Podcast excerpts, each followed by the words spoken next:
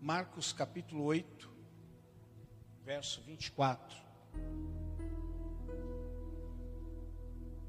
Todos encontraram? Rogério, você está aí desde o início? Tá, você está aí desde o início? Meu Deus, então não tinha olhado de lado aí. Agora daqui ninguém escapa, que todo mundo eu vejo, que não tem jeito. Até a Rose que tentou esconder lá no cantinho, eu vi ela lá. Eu a vi, pronto, eu a vi. Luciano que está sorrindo à toa, né, Luciano? Tem que contar na quinta-feira aqui o testemunho, rapaz, para edificar a vida dos outros, hein? E aí estão se preparando aí para Páscoa. Todo mundo, todo mundo está procurando a Stephanie. Levanta a mão ali, Stephanie. Ali vai ter comida especial um dia, já vai se preparando para tá junto aqui, para depois você não chegar e ficar pedindo da minha marmita, que eu não vou dar não, hein? Não vem pedir minha marmita não, hein? E aí, Diego, firme? Sejam bem-vindos, viu? Então vamos lá. Marcos 8, 24 diz assim: Ele levantou os olhos e disse: Vejo pessoas, mas elas parecem árvores andando. Vejo pessoas, mas elas parecem árvore andando. Feche seus olhos só mais um instante. Como disse a pastora no início, se alguém quiser conversar com vocês, fala assim: agora não é hora de bater papo. Eu quero ouvir a palavra do Senhor. Pai, fala conosco.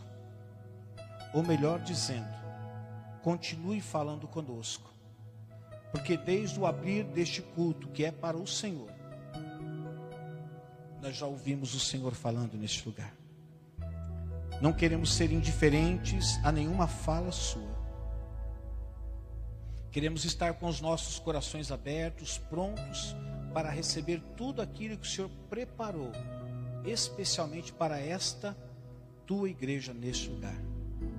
Pai, eu oro não só por aqueles que aqui estão, mas eu também oro pelos meus amigos, companheiros de ministérios, pastores, que estão espalhados aqui, Senhor, nas circunvizinhanças, pastor Cláudio na Igreja Aliança, pastor Paulo, na Igreja Batista, e tantos outros pastores que talvez nós não conheçamos por nome, mas que talvez neste momento, Senhor, estão encarregados de trazer a tua palavra. Abençoe os meus amigos também, Senhor, para que eles possam, Senhor, ser instrumentos poderosos em tuas mãos. E não esqueça de mim, Senhor. Eu sou fraco e limitado, mas eu sei que o Senhor também cuida de mim. Amém. Amém? Eu li apenas um versículo, e por ler apenas um versículo, eu só quero dar uma pequena explanação aqui a respeito do que está acontecendo. Um pouquinho antes, no mesmo livro aqui de Marcos, você vê Jesus advertindo os discípulos, falando assim: olha, cuidado com o fermento dos fariseus.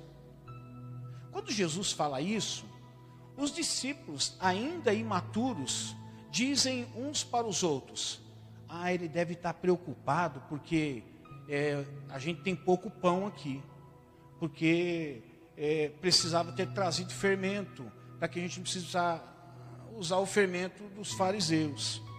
Quando Jesus provavelmente ouve eles falar sobre isso, Jesus fala assim: Peraí, o que, que vocês estão dizendo? Vocês estão dizendo que o, o fermento é o fermento do pão? Vocês estão dizendo que eu falei do fermento porque eu estou preocupado se vai haver pão para a gente comer? Espera um pouquinho, para, para todo mundo, para um pouquinho. Vocês já esqueceram que com sete pães eu multipliquei e acabou saciando a multidão? Depois mais cinco pães eu multipliquei e saciou toda a multidão? Vocês estão pensando que eu estou falando preocupado com fermento para fazer pão? Eu não estou dizendo nada disso. Eu estou dizendo sobre os ensinos dos fariseus para onde vocês estão indo. Tomem cuidado com isso. Aí a história continua e a Bíblia diz que Jesus com seus discípulos eles vão caminhando rumo a Betsaida. Quando eles chegam nessa cidade Betsaida, algumas pessoas por causa da popularidade, vai me engolir, Rita, por causa das popularidades de Jesus, sabe o que, que acontece? Eles saem correndo, pegam um cego e traz correndo o cego para Jesus. E essas pessoas que trouxeram o cego dizem assim: Jesus, cura ele, faz alguma coisa. Eles suplicam, conta a história aqui, que eles trouxeram o cego para Jesus e começam a suplicar pelo cego para que Jesus cure aquele cego, para que Jesus toque naquele cego. Jesus, como sempre faz de uma forma inesperada, ele pegou o cego, tomou o cego pela mão, mas ele não fez o milagre ali. Por alguma razão que eu desconheço, ele pegou o cego que trouxeram, levou para fora do povoado. Ali o que, que ele fez? Ele dá uma cuspida nos olhos do homem, que hoje seria nojento para a gente, né? chegou perto do homem, vai ficar tranquilo, eu não vou tossir não, eu não vou nem tossir, nem cuspir, e também Covid já acabou. Ele chega perto do cego e pof, cospe nos olhos do cego, impõe as mãos sobre o cego e pergunta para o cego: Você está vendo alguma coisa agora? E talvez para nossa surpresa, e para surpresa talvez dos discípulos que estavam vendo ali, sabe qual foi a resposta do cego? É, eu não estou mais cego, mas também dizer que eu estou vendo como vocês veem, eu não estou vendo, não. Eu estou vendo pessoas, parece árvore andando. Ele estava dizendo assim: eu estou vendo, mas eu não consigo ver com nitidez. Por isso, se o senhor puder fazer alguma coisa por mim, faça alguma coisa. Aí Jesus, então, o que, que ele faz? Ele vai lá, ele mais uma vez coloca as mãos nos olhos do homem e esse homem passa a enxergar nitidamente. Ele despede o homem e segue a vida. O versículo que eu li, propositadamente, versículo 24, diz assim: Ele levantou os olhos e disse: A resposta do cego no primeiro estágio da cura. Eu vejo pessoas, mas eu vejo pessoas como se fossem árvores que estão andando. A realidade é que aquele homem foi curado mesmo que não tenha demorado de um dia para o outro, mas ele foi curado de uma forma progressiva. Quando Jesus emitiu a ordem, cuspiu nos olhos dele, colocou as mãos, ele passou a enxergar, e ele não enxergava, mas ele não estava enxergando tão bem. Ele enxergava de certa forma distorcido. Então Jesus fez novamente, ele não cuspiu de novo, mas ele foi lá, colocou as mãos e o homem começou a enxergar. Então foi uma cura em dois estágios. No primeiro momento, ele que era cego, que não via nada, começa a enxergar, mas ele não começa a enxergar tão bem. Mas no segundo momento, ele passa a enxergar nitidamente, perfeitamente, e aí o milagre acontece de uma forma completa. Talvez você pergunte para mim assim, pastor, qual o motivo pelo qual o senhor leu esse versículo? Esse versículo veio à minha mente por causa de uma experiência que eu tive sábado. Sábado não, sexta-feira. Eu estava saindo de casa pela manhã. Minha esposa tinha levado a Maressa para o trabalho. Enquanto eu saía, eu quis fazer aquilo que normalmente boa parte dos motoristas fazem. Dizem e alegam que tem a habilidade de fazer várias coisas ao mesmo tempo que está dirigindo, mas ele nunca faz nada tão bem feito. Enquanto eu estava dirigindo, meu celular estava preso no suporte, eu quis acessar o número da minha esposa para avisar para ela que eu estava saindo. E não numa fração de segundos, eu estou saindo da minha casa, descendo a rua de casa ali, a rua do Beco do Mocotó, numa fração de segundo que eu descuidei, quando eu percebi, eu só escutei a pancada, pá! E eu olhei, quando eu percebi, o carro havia batido o retrovisor do lado do passageiro. Imediatamente eu parei, por quê? Porque a hora que bateu o retrovisor, como ele é móvel, ele entrou para dentro, mas eu vi o vidro todo estilhaçado. Eu falei, devo ter batido, bati no poste, deve ter pegado a lateral. Ih, já, a gente já começa a pensar no quê? Dinheiro, né? Que, quanto que eu vou gastar? E quanto que vão me cobrar? E o que, que vai fazer? Aí eu parei o carro, vi que não tinha ninguém, desci, Douglas. Fui lá, olhei na lataria e vi, falei, graças a Deus não fez nada. Olhei no retrovisor, tinha um arranhãozinho assim, né, Maurício? Falei, mas isso aqui nada que uma, uma massa de polir não tire. Eu fui lá e tirei, depois resolveu. Mas, André, o vidro não teve jeito esbagaçou. Como meu carro, ele é um carro, um bom carro, mas ele é um carro já antigo. Então, de certa forma, os carros estão ficando mais antigos, algumas peças ficam difíceis de encontrar. E quando você encontra, ela não é barata. E aí eu comecei a pesquisar, né? Quando eu comecei a pesquisar, eu falei, meu Senhor da glória. Só um vidrinho desse aqui, tudo isso. Mas tudo bem. Como eu tinha um compromisso, continuei minha caminhada. Só que aí que começou a minha dificuldade. Por quê? Eu não sei aqui tem, quem tem costume de dirigir carro, mas esquecer de abrir o retrovisor. Você tem costume, Michele, fazer isso? Pastora, você tem costume às vezes de fazer isso? Pastor às vezes até pergunta: tem retrovisor do lado do motorista? Lá, tem, é só abrir ele que ele funciona perfeitamente. Mas a gente que está acostumado, né, Maurício, dirigir, sabe o quanto é útil o retrovisor, tanto do lado do motorista, quanto do lado do passageiro, quanto aquele retrovisor central, não é verdade, Rita? Você usa os três, né? Os três meus. Pedrão vai acostumando, hein? usa os três. Eu tinha que ir ali na, na igreja de um pastor amigo meu, e era um trajeto que demoraria mais ou menos 25 minutos, eu tinha que pegar a Radial Leste. E ali eu comecei a sentir a dificuldade para dirigir, porque eu precisava, a todo momento, a gente está numa faixa, por exemplo, da esquerda, quer passar para a faixa do meio, quer passar para a faixa da direita. O que, que você faz? Uma das coisas que você faz é acessar o retrovisor interno e o externo para ver se você pode passar. E muitas vezes a gente é pego naquele chamado ponto cego.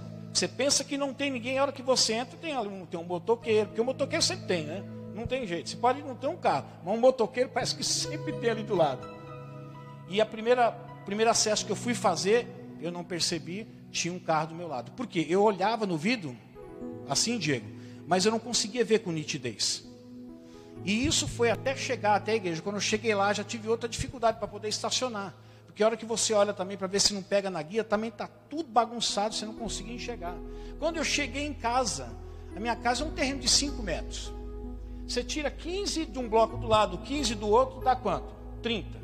Aí você tira uma escada de 30, de, de 60, dá quanto? 90. Então, 30 com 90 dá quanto? 30 com 60 dá o quê? 90. Quase um metro perdido o terreno. Então, de 5 metros ele já cai para 4 metros eu tenho que colocar dois carros ali, o carro da minha esposa e o meu carro. Quer dizer, você pode colocar o carro, mas se você não colocar certinho, você pode até colocar, mas você não sai do carro. Ainda mais que eu estou com essa protuberância abdominal aqui, é falta de ar que dá, você vai sair, a, a barriga encosta na, na, porta, não abre, é, é difícil.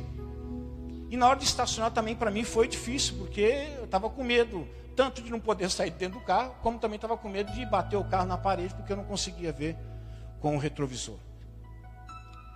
E eu comecei a perceber o quanto é difícil, às vezes, quando você não tem a visão perfeita das coisas. Quando você não consegue enxergar com clareza. Quando você não consegue enxergar com nitidez.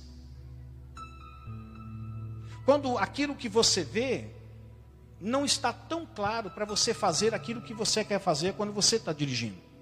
Aqueles que já dirigem há um bom tempo aqui sabem que às vezes Questão de segundo acontece acidentes, porque a gente acessa o celular, ou porque de repente você vai fazer uma conversão e justamente o carro está naquele ponto cego, e a hora que você vai virar o carro vem, bate, às vezes capota, acontece acidente, e às vezes, por vezes acontece até morte. Justamente porque a gente não tem uma visão clara das coisas. Quantas vezes, por bobeira, a gente acaba batendo o carro? Maurí contou a experiência dele, né, Maurí? Tudo bem? Chegou a tempo ainda, em nome de Deus. Eita, o homem trabalhou o dia inteiro, hoje ainda chegou para o culto. Deus te abençoe, viu, meu amado? Já vou usar o seu exemplo. Aí já uso o meu também para não descredibilizar só você, tá? e o da Rita juntamente também. Quantas vezes um cochilo que você dá quando você está manobrando o carro? Você olha para um lado, Luiz, olha para o outro, não tem nada. Você olha do meio, não tem nada. O que, que você entende? Você não tem câmera de ré, você segue, mas você esquece que atrás de você tem o toquinho lá, aquele toco do açaí que está bem ali atrás, você não vê. Aí você sai com o carro com tudo e pá, bate o carro. Aí pega o para-choque, aí pega o porta-mala.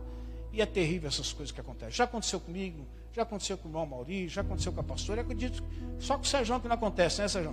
Sérgio dirige ônibus, não acontece essas coisas. Quando você não enxerga claramente as coisas, como o caso deste homem cego. Primeiro, ele não enxergava nada. Num dado momento, eu acredito que ele já foi ficando feliz, porque quem não enxerga nada, começar a enxergar a gente que nem árvore, já é um progresso, né, Stefano? Melhor que não enxerga nada. Mas é o seguinte, já que vai fazer o milagre, Jesus vai faz completo, né? Porque senão, se fazer um milagre para depois eu ter que ir para a ótica, para ter que colocar óculos, ah não, já está curando, cura de uma vez. E aquele homem, no primeiro momento, ele percebe que alguma coisa de extraordinário está acontecendo com ele. Ele está sendo curado, embora ainda não chegou no estágio que ele gostaria que chegasse, enxergar as pessoas perfeitamente, mas ele já está sendo curado. Por isso, então, ele diz para Jesus: Olha, eu estou vendo pessoas, mas as pessoas parecem árvores. Eu não estou enxergando tão bem. Eu queria trazer, meus irmãos, para vocês hoje, baseado nessa experiência que eu tive, uma experiência que comum, que talvez já pode ter acontecido com vocês, ter batido o retrovisor, ter quebrado o retrovisor do carro. Mas é interessante assim como tudo que acontece na vida da gente, ou boa parte das coisas que acontecem na vida da gente, às vezes é um caminho para Deus falar com a gente, para Deus ministrar o coração. Enquanto eu estava indo, eu já vi a dificuldade que ia ter de encontrar a lente do retrovisor, eu fiquei pensando, Senhor, por que, que aconteceu isso? Por que, que eu, eu, sempre sou tão cuidadoso para fazer isso, fazer aquilo? Por que, que aconteceu agora? Olha, eu estava no horário certinho para chegar no encontro de pastor, já vou chegar atrasado. Por que tudo isso? Aí a gente logo fala assim: esse capeta, satanás, sem vergonha, ordinário, que me empurrou para em direção ao poste, acabei batendo o carro. Mas eu decidi não ficar reclamando. Eu decidi ficar pensando.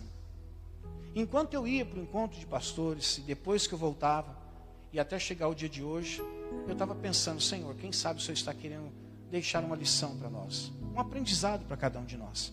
Porque até as coisas que não são boas, pode nos deixar um aprendizado. E às vezes, coisas que não são boas, elas precisam acontecer na nossa vida, para que coisas boas venham acontecer por meio de coisas que não são boas. Essa noite eu queria falar um pouquinho para você sobre o que uma visão distorcida pode comprometer na nossa vida. E agora eu quero falar para você, não é só uma visão do globo ocular. Não é só uma visão daquilo que você foi dotado por Deus, que você pode desfrutar através dos seus olhos. Não é só dessa visão distorcida que eu estou falando. Mas muitas vezes uma visão distorcida que nós temos de situações, visão distorcida que nós temos de pessoas, visão distorcida que nós podemos ter, inclusive, de nós mesmos. E quando nós permitimos que essa visão distorcida, eu pediria até para você olhar, não é chato ficar olhando para aquela imagem? Fica olhando ali, não é chato, porque a gente gosta de enxergar com nitidez, não é verdade? Quando você olha para uma imagem daquela, você, primeiro, você olha uma mão que tinha cinco, agora tem dez dedos. Que tinha cinco unhas, agora tem dez unhas. Eu não sei quem já passou mal alguma vez, que ao olhar para a mão, ao olhar para algum lugar, de repente viu as coisas todas embaçadas. Inclusive, por exemplo, eu tenho problema de miopia e astigmatismo. Se eu não me engano, a miopia, me ajuda aí, Rita. A miopia, para quem tem dificuldade de enxergar de longe. É isso mesmo? Enxergar de longe. E astigmatismo, quem tem a visão um pouco embaçada. Eu tenho as duas coisas, então eu preciso usar o óculos. Se eu não usar aqui, até consigo me virar, mas fica meio embaçado aqui, é um pouco ruim. Então, para a gente, de repente você está numa estrada, você está dirigindo, está andando, se você pedir para a pastora tirar o óculos, ela, nós fomos ontem no casamento, ela quis tirar o óculos por causa de efeito de foto e conversar com as pessoas. E ela toda hora tirava o óculos, mas botava o óculos. Tirava o óculos, botava o óculos, por quê? Para ela o óculos faz muita falta. Porque a visão dela, de certa forma, ficou um pouco comprometida. Então, sem o óculos, ela pode se enganar até com alguém como eu, de repente abraçar alguém lá e não ser eu, então eu falei, bota o óculos, minha filha. Se for esse o problema, então não tira o óculos, cola o óculos, não desprega o óculos do rosto. Eu queria falar um pouco sobre a visão distorcida de muitas coisas na vida, o que ela pode comprometer. Liga aí, o ventilador está funcionando? Está tá tudo ligado mesmo, né? Sabe o que vocês podem fazer? Já viu aquele ventilador que borrifa água? Vocês já viram? Pode trazer no público, não tem problema não, tá? Só não pode ficar toda hora enchendo o negócio, está indo enchendo, abastecendo, que aí vai ficar ruim. Mas pode trazer o ventiladorzinho. Quem sabe uma hora a gente compra um ar-condicionado. Ah, não, não vai, não vai comprar não. Sabe por quê? Ar-condicionado, cadeira fofinha, água gelada vai te conduzir a um estado de sonolência profundo. Aí eu vou ficar muito bravo que você não vai escutar a mensagem. E eu não quero isso. Primeira verdade que eu quero falar com vocês, meus irmãos, é que uma visão distorcida compromete minhas decisões na vida. Uma visão distorcida da vida, uma visão distorcida de situações da vida, uma visão distorcida em relação a pessoas, uma visão distorcida em relação a nós mesmos, pode comprometer as nossas decisões. E eu quero partir, a minha ilustração, eu quero partir daquilo que aconteceu com o carro. Quando eu comecei a dirigir, porque eu sou um motorista que eu estou sempre, sempre me reportando aos retrovisores, tanto do meio quanto do lado esquerdo e do lado direito. Por quê? A gente está sempre ali mudando de faixa de um lado para o outro. É, às vezes é pedestre que você não vê, às vezes é motoqueiro que você não vê. Então eu estou sempre ali, olhando para frente, mas eu estou sempre de olho nos retrovisores ali. E toda hora que eu ia acessar o retrovisor para poder fazer uma convergência ou para poder trocar de faixa, eu tinha que tomar a decisão se era a hora certa ou era a hora errada. E eu comecei a perceber que eu estava tendo dificuldade de tomar decisão. Por quê? Porque eu não estava enxergando com clareza se tinha alguém do meu lado e se não tinha alguém do meu lado. Se eu podia trocar de faixa, se eu não podia trocar de faixa. E isso foi gerando em mim uma certa insegurança. Por quê? Eu saí para ir num lugar, já fiquei atrasado por causa da batida. Não gosto de chegar nos ambientes atrasados. Prefiro chegar antes, eu prefiro abrir a porta do lugar onde eu vou do que chegar lá todo mundo já ter começado. Só que naquele momento, porque eu não conseguia enxergar com nitidez a imagem ali no retrovisor do lado do passageiro, eu não conseguia ficar trocando de faixa, e às vezes eu precisava, porque sempre tem aqueles motoristas tranquilos, que ao invés de adquirir e ir para a faixa do lado que direito, parece que eles não entendem, eles conservam a faixa do lado que esquerdo, e a faixa do lado esquerdo é o quê? Para quem está com pressa. Quem está querendo dar devagar tem que pegar a faixa do lado direito. Eu estava aqui do lado esquerdo querendo passar para outra faixa, mas toda vez que eu olhava no retrovisor, eu não conseguia enxergar direito. Minha visão estava comprometida. E juntamente com a minha visão comprometida, o que, que aconteceu? Comprometeu as minhas decisões. Eu não conseguia decidir. Toda hora que eu queria sair, eu ficava inseguro. Por quê? Eu vi um carro aqui, o um carro aqui, o um carro aqui, o um carro aqui. Eu falei, aonde esse carro está? Ele está perto? Ele está longe? ele está no ponto cego, não está no ponto cego, e sem contar que um pedaço do vidro caiu, tinha hora que eu olhava e não via nem o carro no pedaço do vidro que tinha caído. Falei, o que, que eu vou fazer? Uma visão distorcida, ela pode comprometer as nossas decisões. Eu quero usar um texto que se encontra em Gênesis, capítulo 16, verso 2. Diz assim: Disse Abrão, já que o Senhor me impediu, disse a Abrão, tá? Foi Sara que disse: Já que o Senhor me impediu de ter filhos, possua minha serva. Talvez eu possa formar família por meio dela. Abrão atendeu a proposta de Sarai. Todo mundo conhece essa história. Deus havia feito uma promessa para quem? Para Abrão, que daria através de Sara um filho. Só que eles já estavam no lugar para onde eles tinham ido, dez anos se passaram. Tudo indica que depois desses dez anos, a promessa tinha sido feita antes desses dez anos se passar. Dez anos se passaram e isso incomodou o coração de quem? De Sara. E ao invés de Sara ter como referência a promessa de Deus, ela acabou tendo como referência o quê? Um desejo dela. Ou o que estava acontecendo com ela. Certamente, ela olhava para ela e percebia que ela não conseguia dar o quê? A luz a filhos. Ela não conseguia engravidar. Então ela tem diante dela duas coisas, duas situações. Uma promessa de Deus, que Deus daria a ela um filho, mas quando ela olha para ela mesma, ela percebe que ela é estéril. Então ela começa a ter o que? Uma visão distorcida daquilo que Deus tinha prometido para ela, porque a visão da realidade era aquela mesmo. Ela não conseguia engravidar. Mas acontece que, mesmo ela se encontrando num estado de esterilidade, Deus havia feito uma promessa para ela. Deus não havia dito em quanto tempo cumpriria essa promessa, mas Ele tinha feito. Então, quando ela olha para a promessa e olha para a realidade, ela começa a ter uma visão distorcida, não da realidade, porque a realidade ela estava vendo, ela não engravidava, mas ela começou a ter uma visão distorcida, o que? Da promessa de Deus. Será que verdadeiramente aquela promessa que nós ouvimos foi Deus mesmo que fez a nós? Será que nós tivemos o um entendimento correto daquilo que Deus disse? Será que não foi um sonho?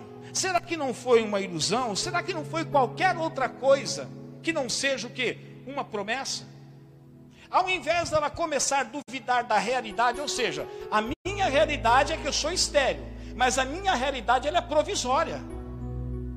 Porque quando Deus faz uma promessa para nós, mesmo que a realidade contraponha essa promessa, ou seja, venha apagar essa promessa, ou ficar em cima dessa promessa, venha jogar fumaça ou neblina sobre essa promessa, nós precisamos olhar para a realidade e não dizer que não está acontecendo aquilo, mas colocar a promessa acima do que? Da realidade. Por quê? Se Deus fez uma promessa, aquela realidade ela é provisória, ela não é eterna, ela vai passar num dado momento. Mas Sara, de repente, ela olha para aquela promessa que Deus havia feito para ela, e ela começa, assim como eu, olhar para aquele retrovisor e não começa a enxergar mais direito a promessa. Porque a visão dela começa a ficar totalmente distorcida. E isso faz com que Sara tome uma decisão o quê? Errada. Por isso que eu disse para vocês que uma visão distorcida pode comprometer as nossas decisões. Essa guerra que nós vemos entre árabes e o povo de Deus nunca era para existir. Mas tudo isso veio acontecer por quê?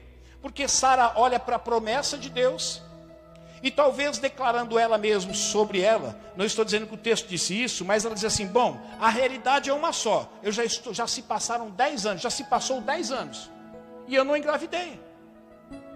E eu tenho a promessa de Deus do outro lado. Então, alguma coisa eu não estou enxergando direito da promessa. O problema não era a promessa.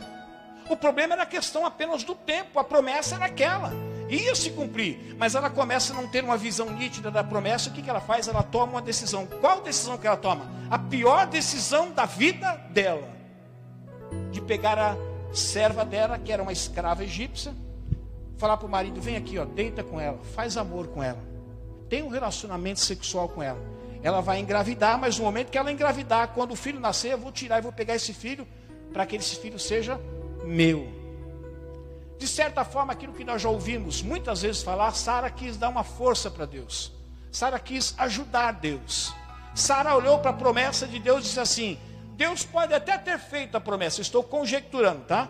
Deus pode até ter feito a promessa, mas será que Deus esqueceu? Não, Deus não esquece. Bom, alguma coisa aconteceu. A verdade é o seguinte: eu não estou enxergando mais com clareza a promessa. Eu já estou começando a enxergar de uma forma distorcida.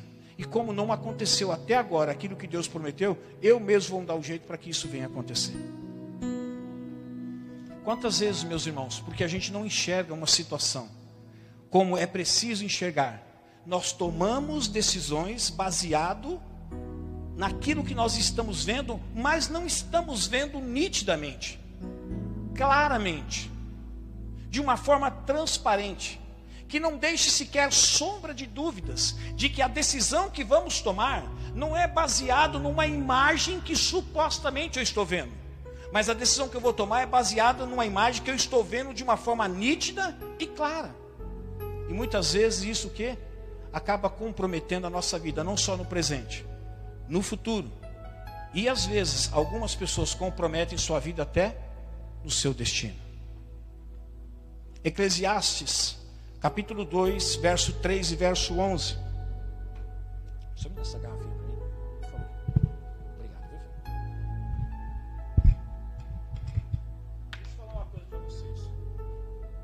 cara vai ficando doido, assim, vai tomar água e ele fala no microfone, é o contrário, tá vendo?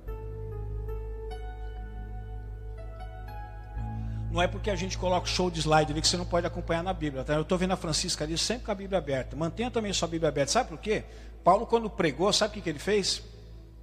Ele pregou o Evangelho. Sabe o que, que os bereanos fizeram?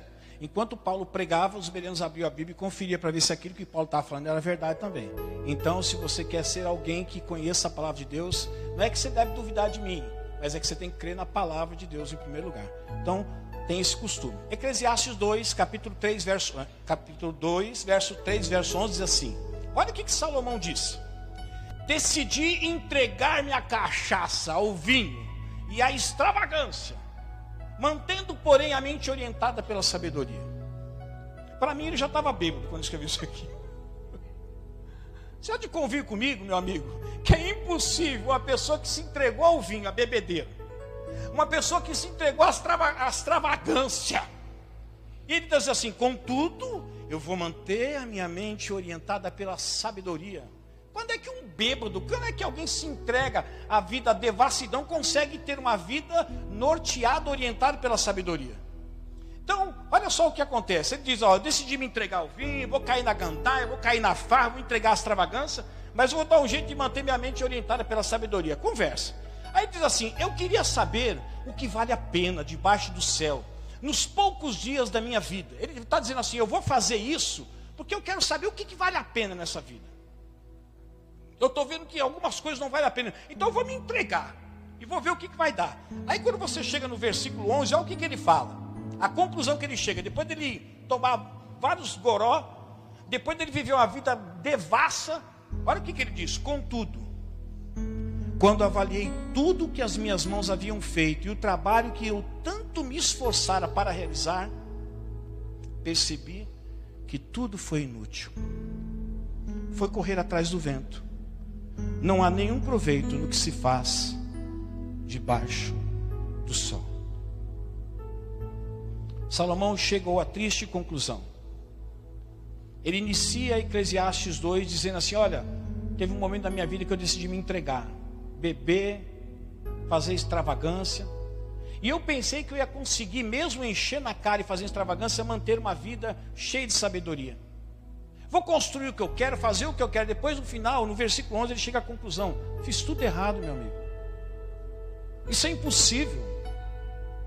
Você querer levar uma vida em que essa vida vai levar você uma, um deterioramento do seu corpo, um deterioramento da sua vida, uma destruição da sua família, ainda dizer que você vai viver com sabedoria. Isso não existe. Sabe por quê? Num dado momento, Salomão também começou a ter uma visão distorcida da vida. E isso alterou o que? As suas decisões. A forma com que ele estava enxergando a vida agora, Pedro, não era mais uma forma inspirada por Deus nesse momento.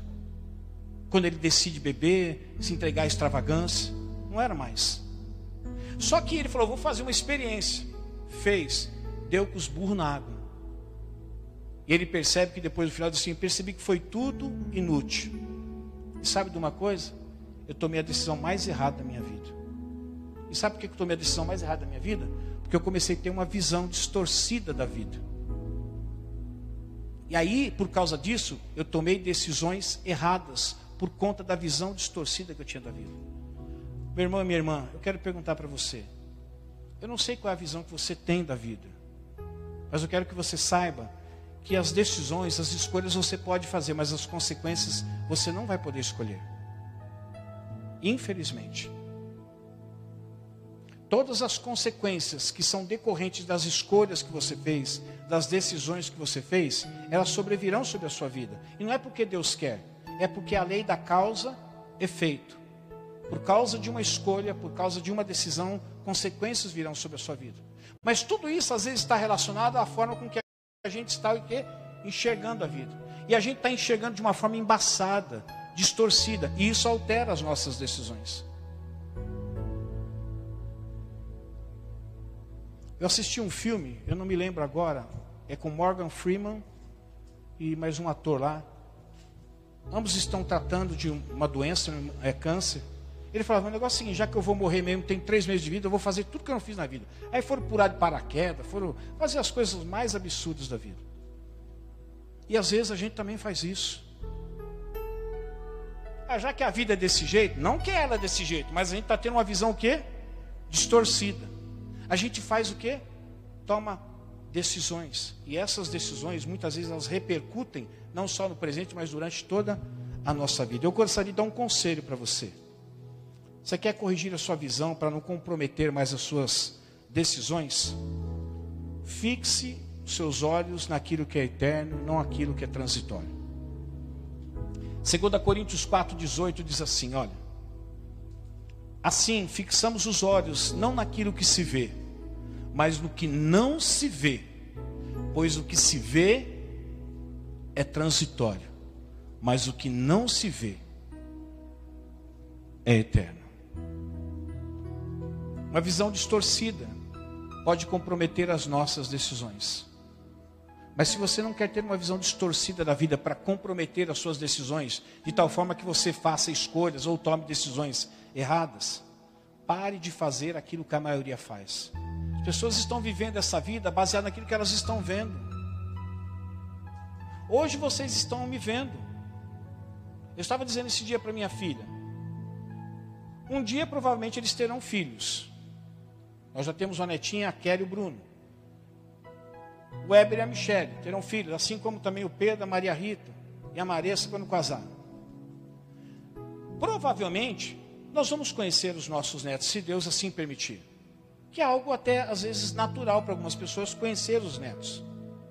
Mas agora conhecer os filhos dos netos não é algo tão comum assim. Algumas pessoas conhecem. Aqueles que começam a trabalhar cedo conhecem, né? Começa a produção cedo, pode chegar a conhecer. Mas não é todo mundo que é assim que funciona desse jeito. Então eu ela assim: olha, a probabilidade de eu não conhecer aquele que será o meu bisneto é uma probabilidade grande. Não é impossível não conhecer, mas é uma probabilidade grande.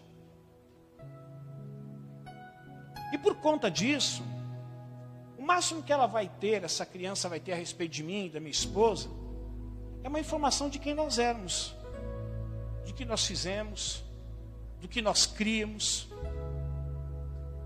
Por quê? Porque as coisas visíveis, elas são transitórias.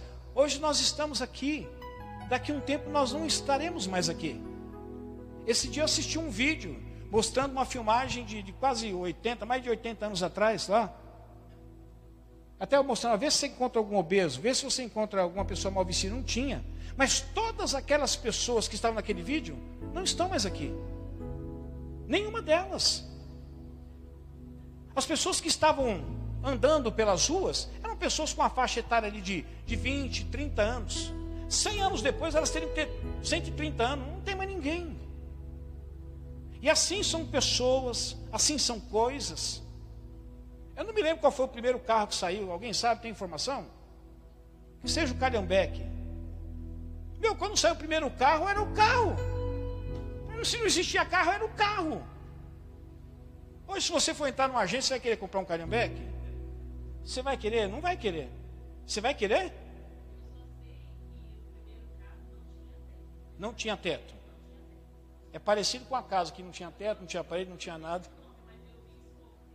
Obrigado, Cleonice. Obrigado. Você lembra o nome do carro? Não lembra? Mas descobre lá depois fala pra gente. Tá? O carro já não tinha teto, mas já era uma grande coisa. Melhor do que andar a pé. Verdade ou mentira? Mas vai ver se alguém quer esse carro sem teto hoje. Não, todo mundo quer um carrinho, mas né? Mas se alguém for comprar o carro, você fala, rapaz, estou vendendo um carro, dá um precinho joinha para você. Quanto que está? Estou vendendo por quinzão para você. Aí você chega lá dentro e fala assim, é, mas manivela, né? Para baixar o vidro. Aí você vai pegar na direção, é, não é hidráulico, né? É, para fechar na chave, é na chave. Porque hoje as pessoas querem o quê? Meu amigo, é pip, ele abre, pi, ele fecha. 60, o cara pode pegar o cabelo e amarrar assim, ó, que ele vira o volante do carro, porque ele não quer nem mais direção hidráulica, ele quer direção elétrica. Ainda se pegar o cabelo ainda do, do, do Diego ali, meu amigo, marrom do lado do outro, só vai aqui, ó. Só vai dirigir aqui, né, não, Diego? Você quer a hora que você dentro do carro, você quer ficar levantando e abaixando o vidro com a maçaneta? Não quer. Você quer um botãozinho que você aperta e é assim. As coisas, o Carambeque foi muito bom. Foi maravilhoso, mas já passou. Pessoas também vêm e passam. Eu estou dizendo isso para vocês, meus irmãos. É porque quando a gente tem uma visão distorcida da vida, a gente acaba tomando decisão nessa visão distorcida. E a vida, eu vou dizer para você, é muito mais do que aquilo que você vê. A vida é muito mais do que essas cadeiras, do que estéreo, do que teclado, de tudo isso que vocês estão vendo. A vida é muito mais do que isso. Isso aqui são as coisas que estão inseridas enquanto nós vivemos. Mas tudo isso vai ficar. Por isso, se eu perguntasse para você o que é a vida, o que, que você diria? Talvez iria aquele filósofo diria assim: a vida é estar vivo. Falei, puxa, obrigado, você me ajudou bastante com a sua definição. Mas o que é a vida? E hoje as pessoas estão fazendo da vida é uma um elemento que através por meio do qual desse elemento ela vai ficar conquistando as coisas, como se a, viver a vida fosse conquistar as coisas, porque todas as coisas que ele conquistar, um dia quando ele não tiver mais vida, ele vai levar, vai levar para onde, meu amigo? E eu vou dizer uma coisa: nem é você que vai levar. Você vai deixar, vai ficar tudo para todo mundo. E cuidado com a Haddad, viu? O Haddad está querendo agora nem herança deixar mais. Se você tem uma herança para receber, agora nem herança vai ter, vai ter um imposto sobre a herança. Hora que você for receber, você vai falar assim: ah, não vale a pena, larga tudo lá. Uma segunda verdade que eu quero dizer para você. De uma visão distorcida, ela compromete até as minhas habilidades. E agora eu vou voltar na história do carro. Segundo a minha esposa, segundo acho que a Michelle, o Web já é motorista e eu, também o Douglas é motorista, não vou me atrever a afirmar o que eu vou afirmar aqui, mas baseado, calma aí, baseado naquilo que. É, amor, você tem carteira de habilitação, são duas coisas diferentes, né? não, mas olha, minha esposa sempre fala isso a respeito de mim, e a Michelle. Já faz algum tempo que eu dirijo, eu dirijo desde os 15 anos de idade. Eu estou com 55, são 40 anos que eu dirijo. Eu já dirigia, não era nem habilitado, eu já dirigia. Então, com o passar do tempo, você vai adquirindo algumas habilidades. Eu não tenho tantas, mas uma das habilidades que eu acabei adquirindo é na questão de fazer o que? Baliza, manobra. Eu não tenho muita dificuldade. Se eu olhar num lugar, e é claro, se o lugar couber o meu carro, mesmo que seja apertado e eu não tiver outro lugar, se eu tiver uma chance de colocar no lugar melhor, eu coloco. Mas se for a minha única opção e for um bom lugar e eu medir, sei que meu carro cabe, eu dou um jeito de colocar lá. Eu sempre dou jeito. Eu não vou sair batendo de trás, dentro da frente, nem arranhando. Porque à medida que o tempo vai passando, você vai adquirindo certas habilidades. E uma das habilidades que eu tenho é de fazer essa baliza, de estacionar o carro ali.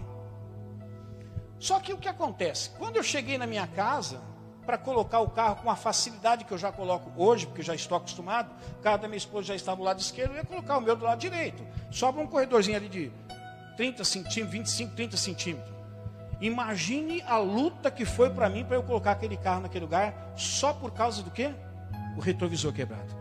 Só por causa da lente do retrovisor quebrado. Eu não conseguia. Eu olhava para a lente, eu via a parede, mas tem hora que eu via a parede mais para cima, a parede mais para baixo, a parede mais para o fundo. Eu olhava para um gomo quebrado, estava quase encostando. olhava para outro gomo, ele estava mais distante. Eu olhava para o outro, estava para cima, para baixo.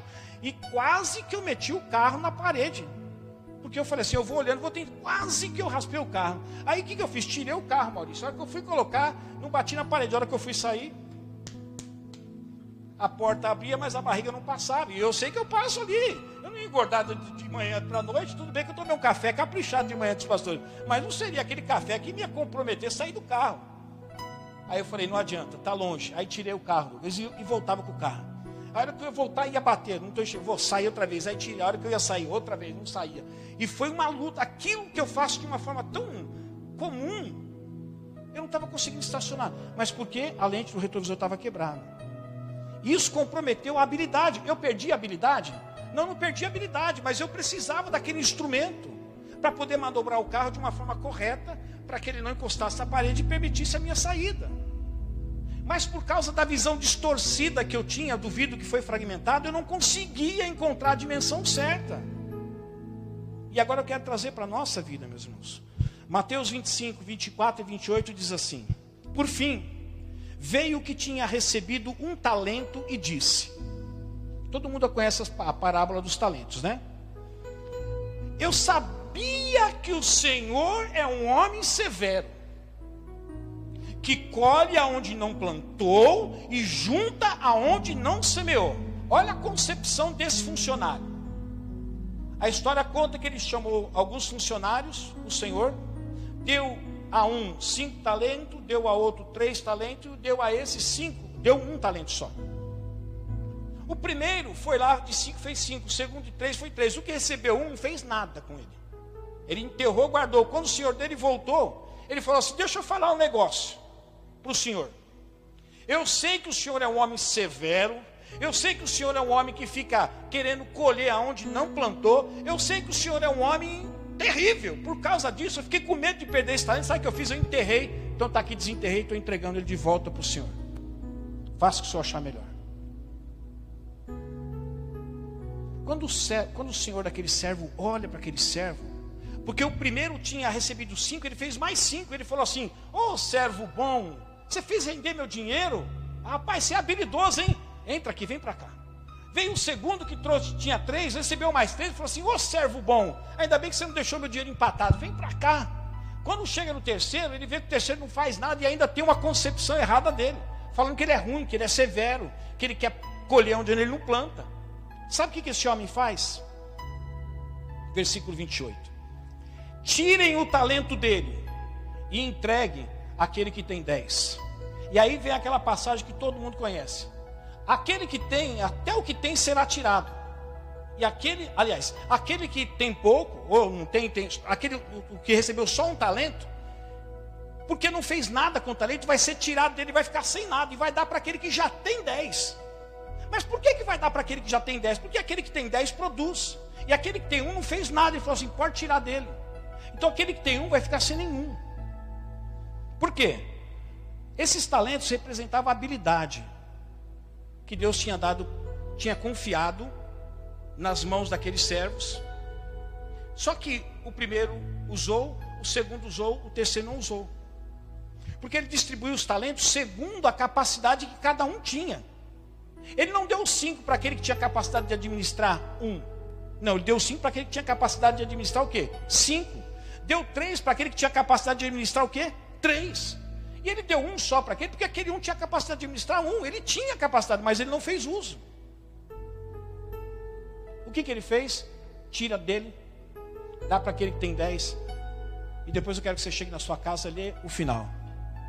Ele diz assim: ó, esse aqui vai ficar sem nada, o que tem dez vai ficar mais. E o fim desse daqui é terrível, é no lugar que range os dentes, é um lugar de sofrimento. Uma visão distorcida da vida, meus irmãos, e de pessoas, no caso aqui, faz com que a gente comprometa até as habilidades. Aquele servo do Senhor sabia que ele podia fazer com um talento, ele podia fazer mais um, mas ele não fez. Ele comprometeu a habilidade dele, por quê? Porque ele tinha uma visão distorcida do Senhor dele. Ele olhava para o Senhor dele e falava assim: Ih, esse homem é ruim. E esse homem é morruga. Esse homem é, ele quer plantar onde ele não semeia nada. Esse homem é terrível. Se eu perder isso aqui, ele vai acabar comigo. Não é, esse homem não era assim. Mas era a visão que ele tinha daquele homem. E por ele ter a visão que ele tinha daquele homem, ele comprometeu o que? A habilidade, porque ele tinha habilidade para multiplicar um talento em dois, mas ele não usou. Eu quero perguntar para você, meus irmãos, e você?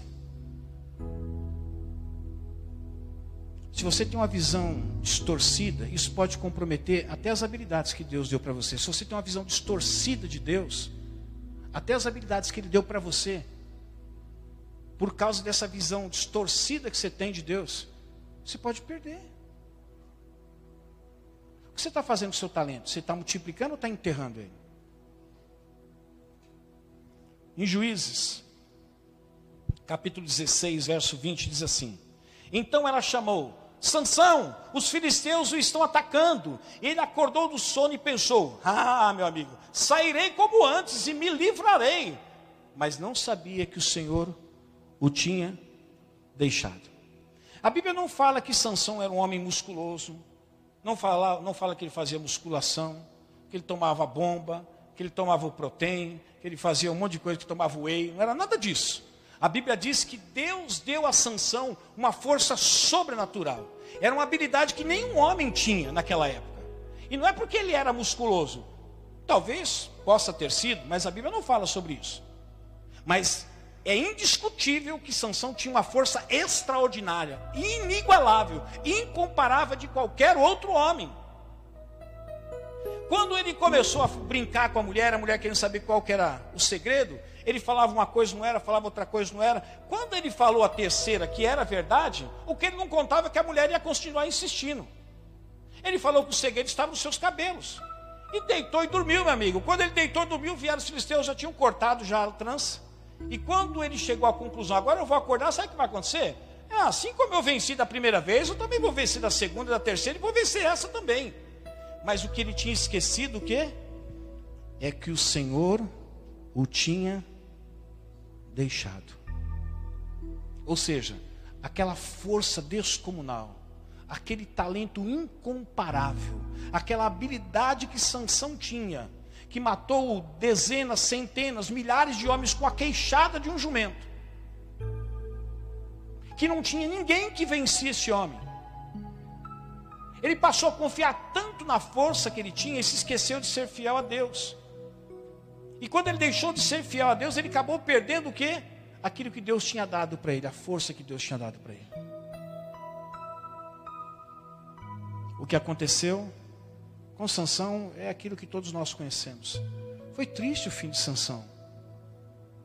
A história conta que a partir desse momento os filisteus pegaram ele e ele já não tinha mais força. Vazaram os seus dois olhos, ele ficou cego. Cortaram todo o cabelo dele, levaram ele e faziam de Sansão um objeto de desprezo, de deboche. Ah, mas no final ele acabou matando a gente, é verdade, mas morreu também. Sabe por quê? Sabe por que que Sansão teve esse fim triste? Ele começou a ter uma visão distorcida. Ah, eu sempre venço e sempre vou vencer, mesmo que eu não seja uma pessoa fiel a Deus, mesmo que eu quebre os meus votos, mesmo que eu revele o segredo do nazireato, ah, não tem, ninguém pode mais comigo. Por quê?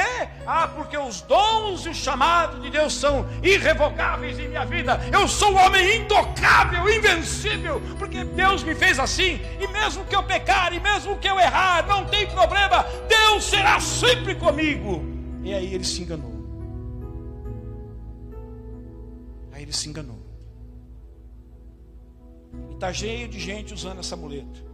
Ah, Deus sabe das minhas imperfeições. Deus sabe dos meus pecados. Mas Ele me ama e por conta disso Ele vai sempre me dar vitória. Engano seu, filho. Você está tendo uma visão distorcida de Deus. E por causa dessa visão distorcida de Deus ou da realidade, aquilo que Deus tem entregado para você, você pode perder. Porque isso está comprometendo o que? A sua habilidade. A habilidade que Deus tem dado para você.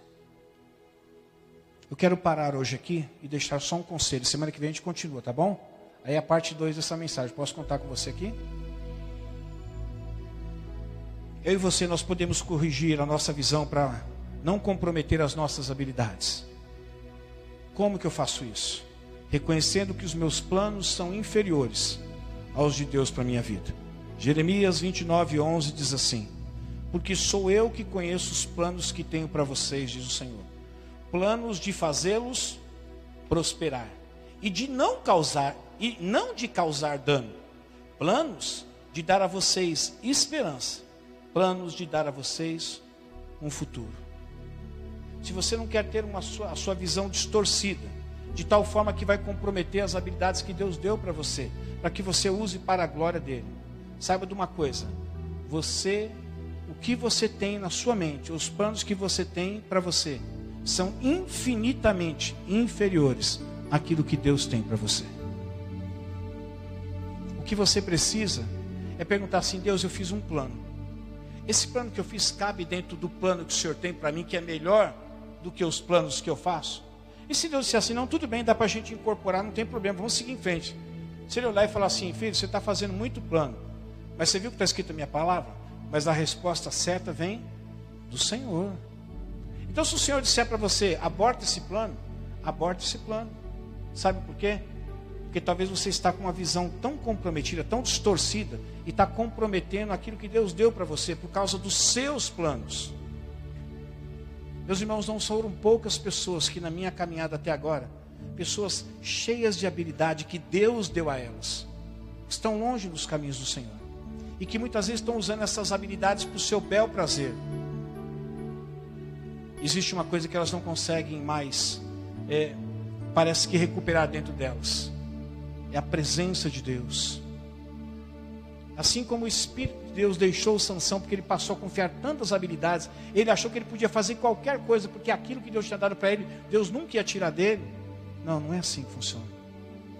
Se a gente tem uma visão distorcida, ela pode comprometer até aquilo que Deus deu para a gente. Uma visão distorcida de Deus, uma visão distorcida da situação.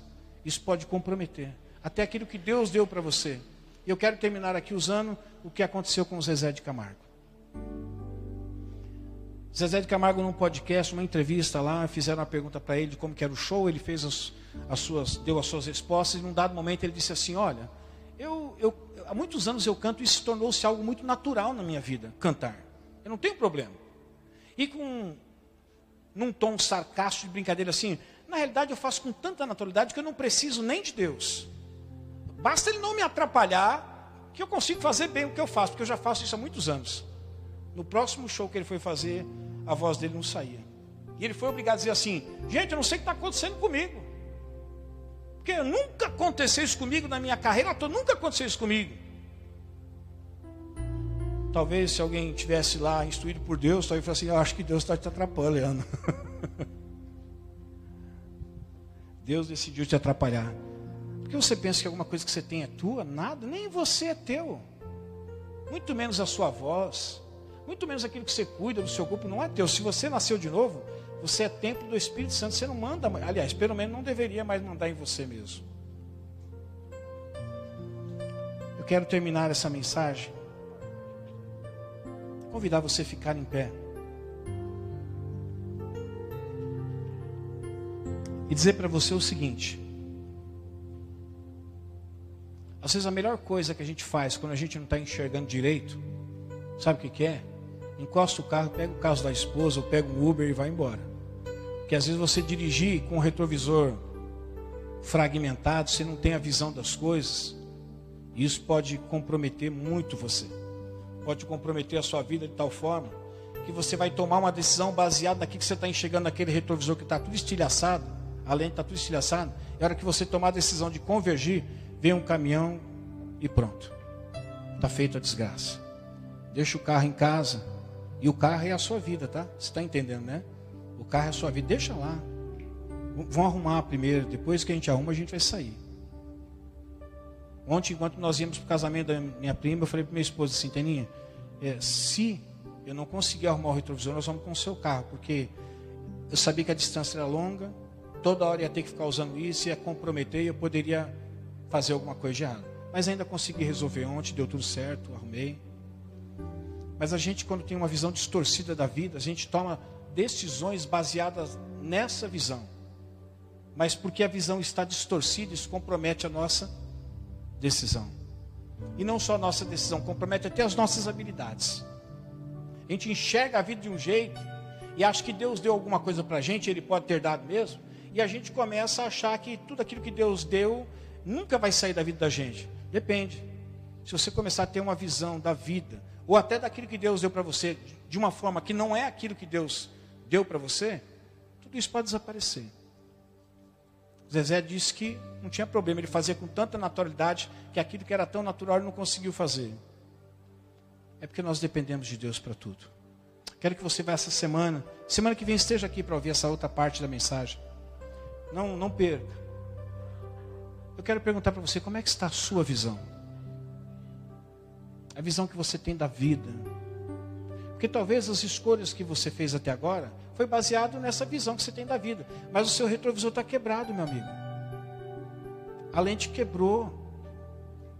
Você tem que trocar a lente para você poder enxergar a vida como de fato ela é e da perspectiva de Deus, da palavra de Deus. E também não pense porque tudo está dando certo que você está certo. Moisés, quando Deus falou para ele bater, tocar na rocha e sair água, ele bateu com violência e a água saiu. Mas ele perdeu a oportunidade de entrar na terra prometida. Todo mundo bebeu água, ele bateu com violência, todo mundo saciou a sede, mas ele perdeu a oportunidade de entrar na terra prometida. Então nem tudo que dá certo, está certo. Ok? Quero que você vá para sua casa pensando nisso. Será que talvez a sua visão está distorcida em alguma coisa?